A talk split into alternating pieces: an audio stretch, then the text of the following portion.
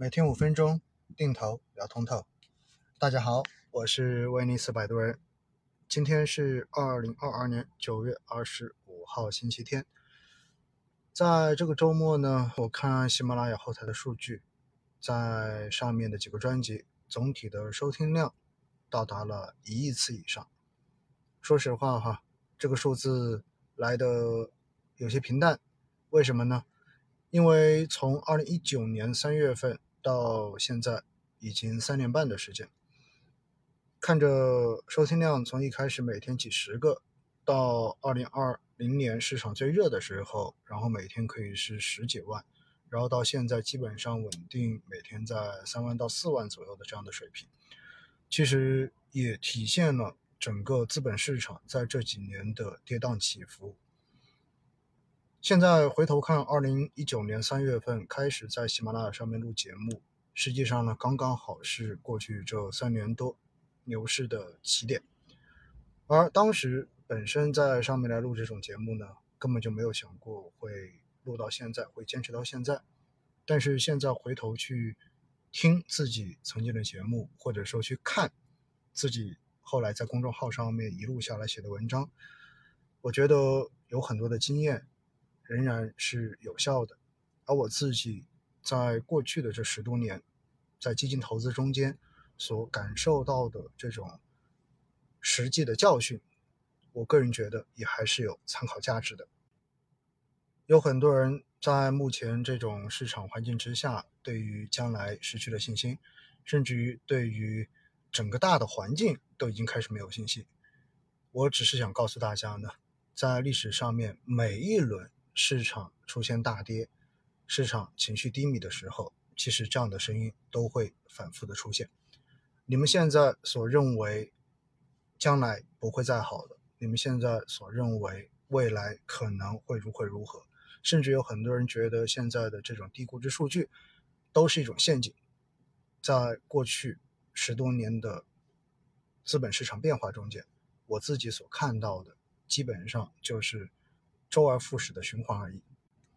最终市场仍然会随着我们的这个大环境回暖，然后又会随着整个经济的这种周期而回落。这就是我为什么一直强调说太阳底下没有新鲜事的原因。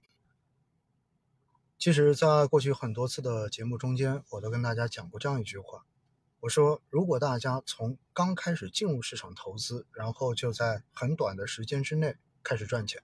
其实我是比较担心的，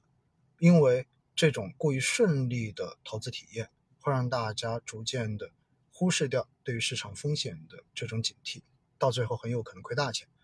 而如果大家进入市场之后，在很短的时间之内就体会到了亏损，看到了浮亏，那么反而我会觉得对于这些朋友更加的放心，因为不管以后市场怎么涨，其实你心里面在一开始。都会对于投资市场的风险有足够的认知，这样子在最后大概率应该不会亏大钱。而如果在这个过程中间能够善于去总结自己的投资经验，能够冷静的去面对自己的风险承受能力和产品的这种匹配以及市场周期的变化，那么到最后呢，通过基金定投的方式，其实是可以在最少的去关注市场、付出时间和精力的前提之下来获得市场的一个。较为理想的平均收益的三年半的时间，我们从牛市的开端，然后到现在市场连续的回调，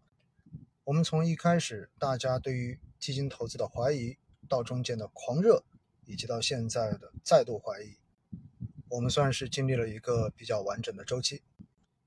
一个亿的收听量代表了过去三年半我们一起走过的日子，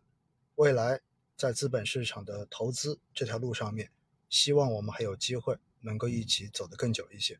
感谢大家三年半以来的支持，我是威尼斯摆渡人。